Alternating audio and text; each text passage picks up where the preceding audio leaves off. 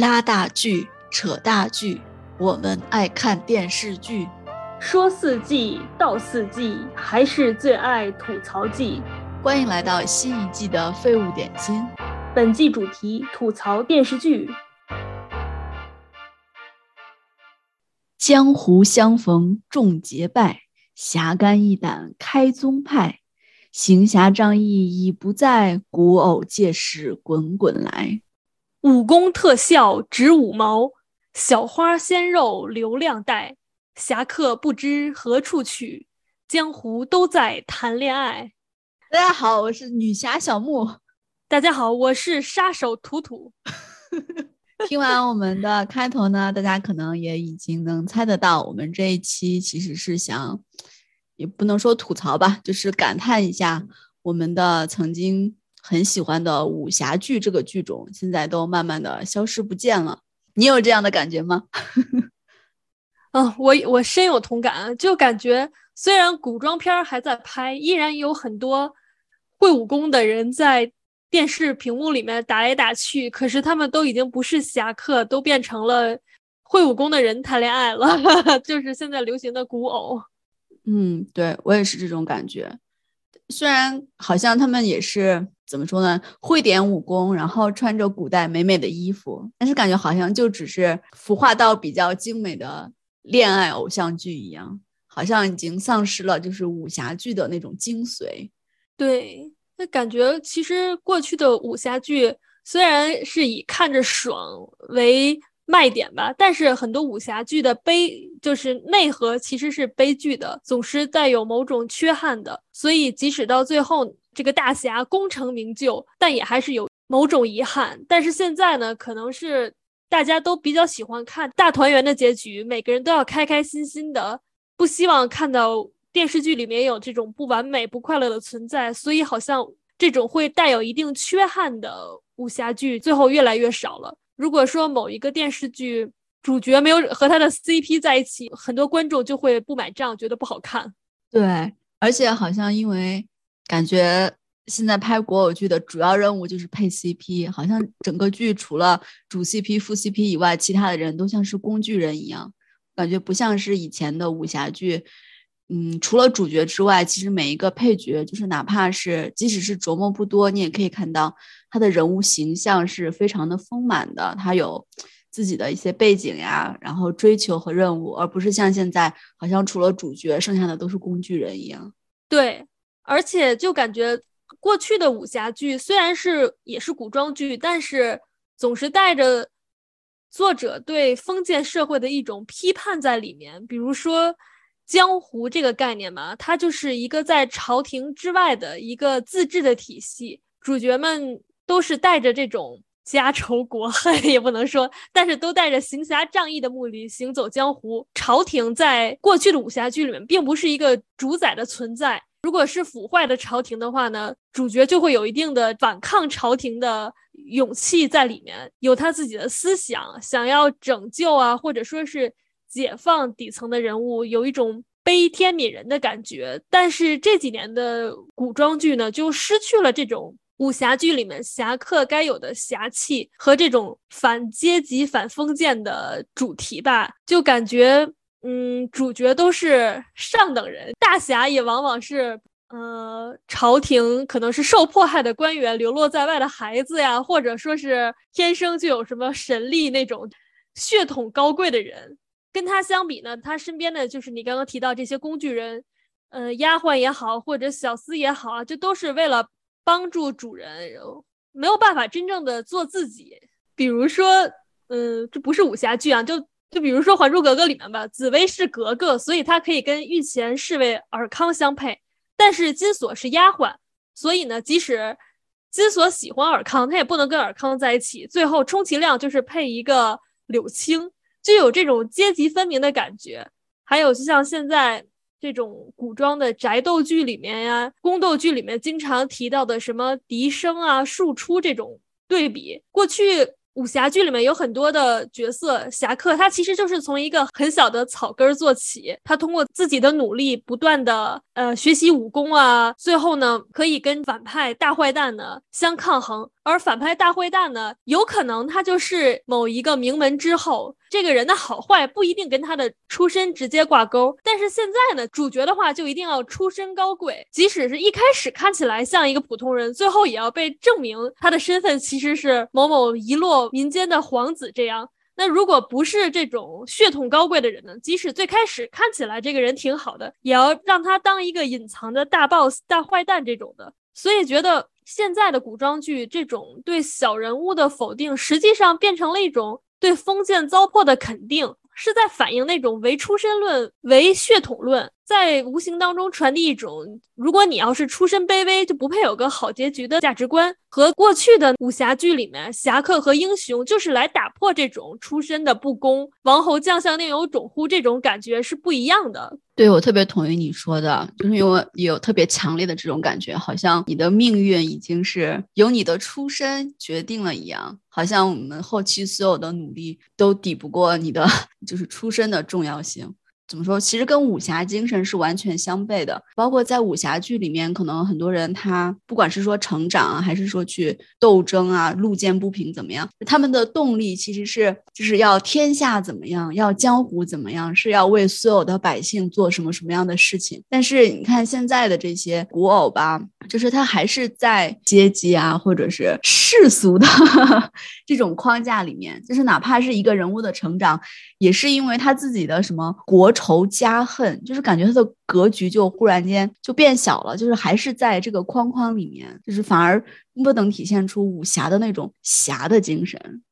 嗯，对，所以这两年的电视剧，就是即使说是打着武侠剧的幌子拍出来的，也都是古偶这种感觉了。所以再想看侠客，就看这种逆袭的故事，我也不会再去。看武侠剧了，而是想办法找个什么代餐之类的。那你找到了什么样的代餐呢？电竞类的电视剧，某种意义上可能可以取代武侠剧，但是这也不好说，因为电竞剧前两年拍的比较多嘛，像也有那种亲爱的、热爱的，里面就是全是谈恋爱的。但是我之前看了那个《全职高手》，我就觉得还还可以，还不错。他虽然也不能说拍的特别好，但是从某些角度来讲，他让我看到了普通人小草根儿这种逆袭啊情节，让我还觉得挺有意思。嗯，我没有看过这个剧，《电竞高手》不《电竞高手》，《全职高手》是讲的什么故事？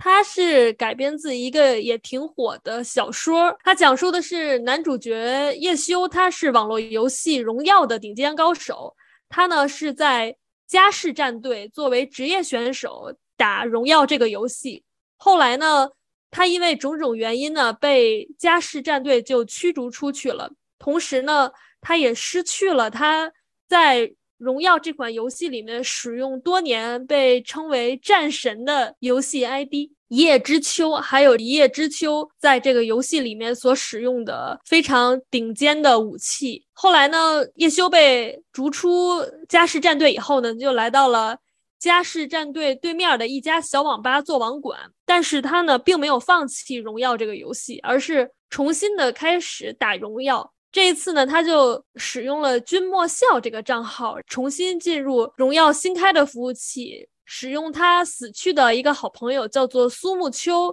给他之前打造的荣耀世界里的一个全能的武器，叫做千机伞。他就带着这个千机伞一路收徒弟，带着徒弟们一起重新组战队，重返巅峰。嗯，听起来电竞剧是一个比较现代一个主题吧。但是从从你刚才的介绍，包括他的被逐出他原来的战队，像他被逐出师门 一样，然后他又从另一个小号，不是小号，叫什么？另一个新的号开始，慢慢的一点一点的在升级，就好像他 慢慢的修炼武功，然后重新夺回了他什么武林盟主的宝座。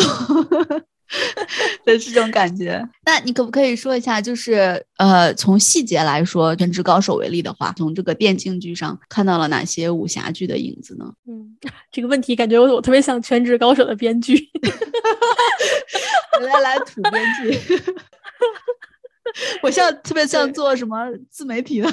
嗯，我觉得就是刚刚你说，其实从套路里面一听这个故事，虽然是以荣耀这个游网络游戏为依托，但是整个套路它就很像武侠剧嘛。我觉得可以从以下几个方面来对比一下吧。一个是平台 这个画好网络，像在武侠剧里面呢，平台就是江湖。江湖呢，它其实是一种自治的体系，它不受朝廷的管辖，而它当中呢是有各个帮派组成了，像武侠联盟啊这种组织，还往往会评选出一个什么武林盟主这样来一统江湖。而且呢，武侠联盟呢。它在整个江湖当中的地位是公认的很高的，还会组织像什么华山论剑之类的武功比赛。所有觉得自己很厉害的侠客呢，都想去华山论剑这种论坛去比一比。而且真正的侠客们呢，都是靠自己的真本事来赢得比赛，获得尊重。那像电竞游戏里面呢？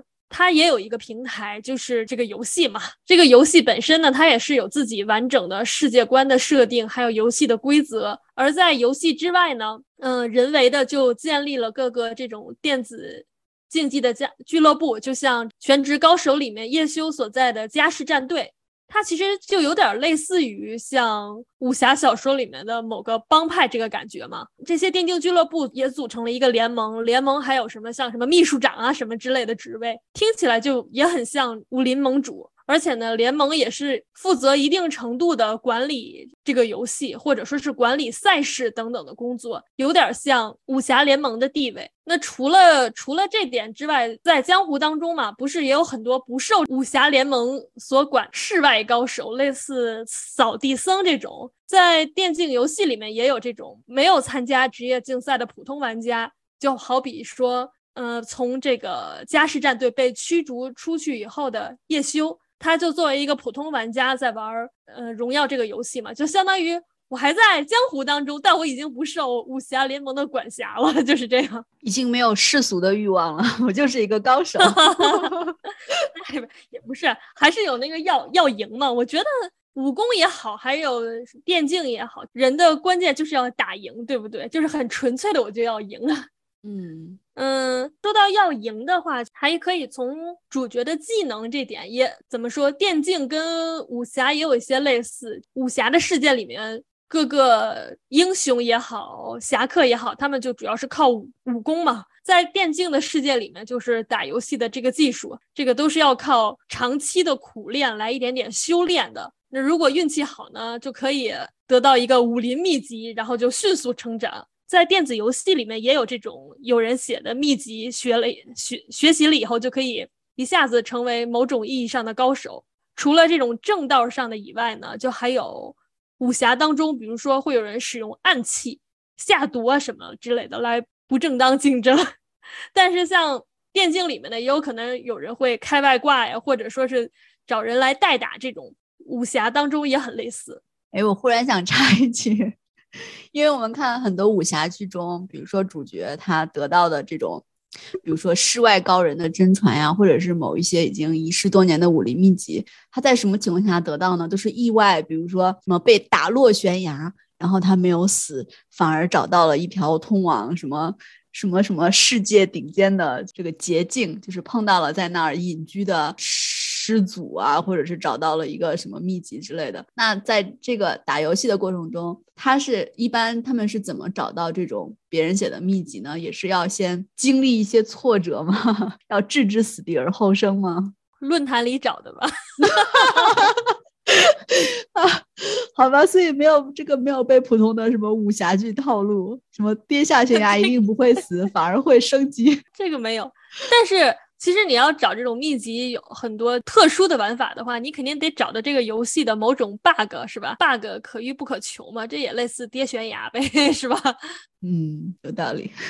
那除了这个呢，其他还有什么类似的？除了这个，还比如说像，嗯，武侠小说里面这个主人公很少有赤手，应该主人公应该是很少有赤手空拳打遍天下的，一般他都有一个特别厉害的。自己专属的武器，比如说什么倚天剑、屠龙刀这种的，像在电竞游戏里面，就呃就不说那么广泛啊，我就说说只说《全职高手》这部剧里面啊，因为别的电竞我也不懂，只说这部剧里面，它这个剧里面《荣耀》这个游游戏，它的设定就是玩家可以在这个游戏里面自制武器。它这个里面的设定就是自制的武器不一定是最强的，但最强的武器一定是自制的。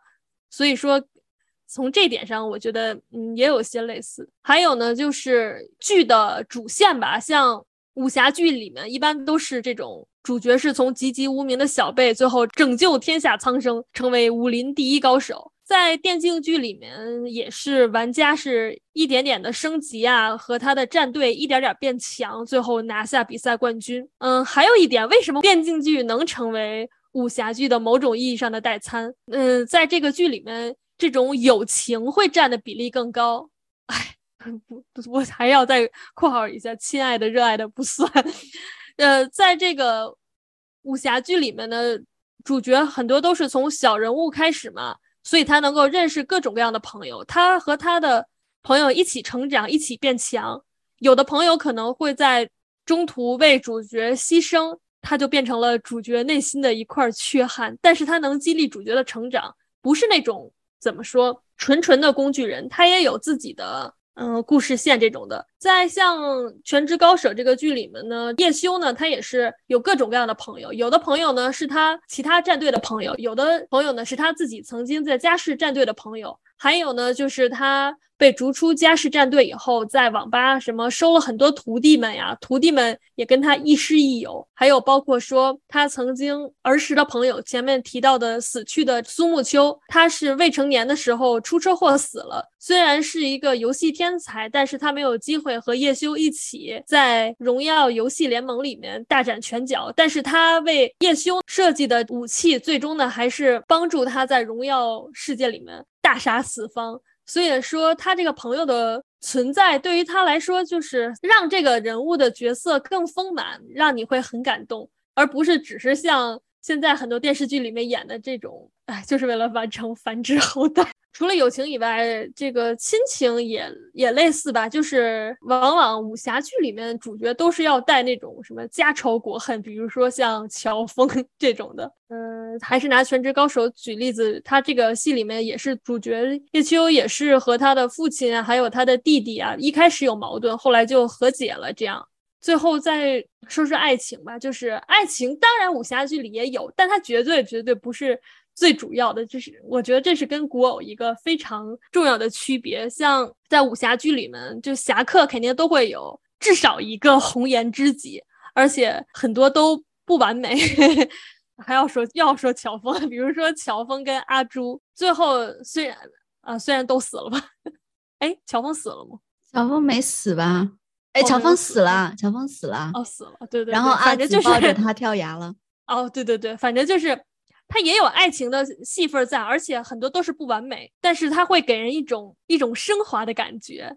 虽然也有说，比如说什么段誉、韦小宝这样四处收后宫的，但是它是，我觉得多数来讲，在武侠剧当中。感情都不是一个最主要的内容，像在《全职高手》这个戏里面，我也感觉是我为什么觉得它可以成为某种意义上代餐，就是这个部戏里面基本不谈恋爱，我就觉得哦太好了，没有什么爱情线。虽然主角也有红颜知己啊，两个人也相互鼓励，但是在电视剧里面就完全没有演情情爱爱的拉扯，我觉得哦太好了。而且跟这种情情爱爱的相反的，就是里面的女性角色。也不都是只为了帮主角谈恋爱才出现的，而是说她本身本人本来就是一个技能很高超的这种电竞选手，没有像什么娇滴滴的需要人保护，没有很媚男的这种人设。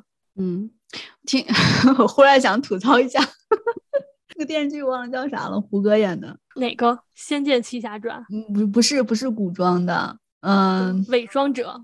对，我就特别想吐槽一下这个电视剧，因为我觉得这个里面里面他是有一个搭档跟他出生入死，然后那个搭档也很喜欢他，然后他对那个搭档应该是有比较特殊的感情，但那个电视剧就写他最后和一个地下党的女生在一起，然后那个女生除了会制造麻烦，除了会跟他说，哎呀，你的思想要觉悟高一点啊 什么的，啥也不会干。我觉得这个就是很典型的，就是武侠剧和古偶剧的这个区别，就是什么样的人能够做你的伴侣。嗯，没错，古偶剧就纯粹是，就感觉就是只是为了做你的伴侣而存在的一个人，而武侠剧的你的伴侣他也是一个完整的英雄，这种感觉是吧？嗯，对。所以说，通过你刚才的描述，我觉得就是这个《全职高手》确实就是包括在人物塑造上面，还是很还是很贴近武侠剧的这种精神的吧？我觉得。而且我也很喜欢你刚才说的，就是关于武器。他说什么？你说啥来着？自制的武器不一定是最厉害的，但是最厉害的武器一定是自制的。就忽然让我想到了那个什么张三丰教张无忌武功，就说你要忘了所有的招数，你才能够天下无敌。就是你必须要把这些东西都融合成你自己的，你才能够战无不胜。这这个真的就是比较那种有武侠的感觉，只能是适合自己的才是最厉害的。对，而且还有一点吧，就是《全职高手》里面主角一直在重在强调，他说荣耀从来都不是一个人的游戏，如果喜欢就把这一切当做是荣耀，而不是炫耀。我就觉得这也跟怎么说武侠剧里面主角有武功这个设定很像，就是虽然称霸武林很很快乐，但是他侠客的本心他是想要拯救天下，除暴安良，所以说。主角的结局并不一定是最完美的，但他就是有某种程度上的缺憾，他才会让观众更喜欢他，更欣赏他。嗯，对，就是这种这个荣耀和炫耀的这个对比嘛，就好像是你到底做这个事情是为了自己你自己的荣耀，还是说你有一种更高的拔高一点更高的价值观去指导你所有的行为？你是你觉得你有一个更高的理想，觉得自己是不是最重要的那个人？不重要，重要的是你这个更高的理想能够实现。所以说，我觉得就是这种也是那种行侠仗义的感觉，就是武武侠武侠的感觉。嗯，对。但是最后我还是想说，如果你受不了杨洋耍帅，千万不要看这个剧，你会被他 油腻的。我跟你说。你可以考虑去看小说，可以考虑去看动画片、动动漫。但是如果你受不了杨洋耍帅，你一定不要看。我看这个剧里面，我感觉这个剧最大的雷点就是他。你觉得他的他的耍帅让让这个这个侠客的这个形象 在你心中坍塌了？没错，就是哪怕他找一个胡子拉碴的也。就哪怕他找雷佳音来演，我不是说雷佳音不好不帅啊，但我就觉得杨洋杨洋有点太耍帅了。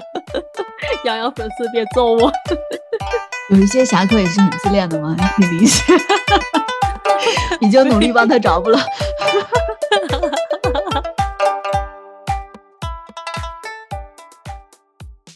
废物点心，再次倾听，咱们下周见，拜拜，拜拜。